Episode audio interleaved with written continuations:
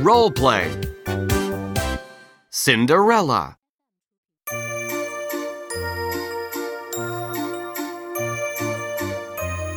Act 1.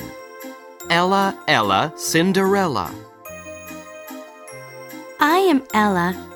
I live with my stepmother and two stepsisters. I work and work all day. Ella, make me breakfast.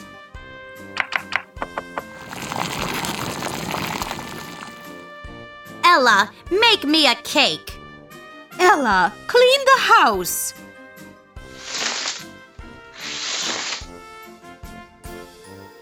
What are you doing, Ella?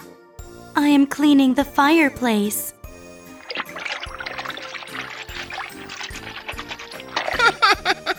Look at her. She is very dirty from the cinders.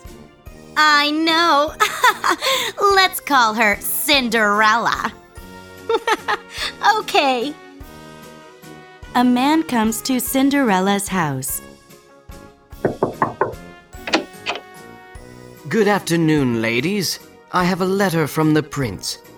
There will be a big party at the palace. Wow, great. I want to go. Can we go, Mother? Of course you can. Can I go too? No, you can't go. You are too ugly and dirty. Cinderella, we need new dresses. Make them for us now!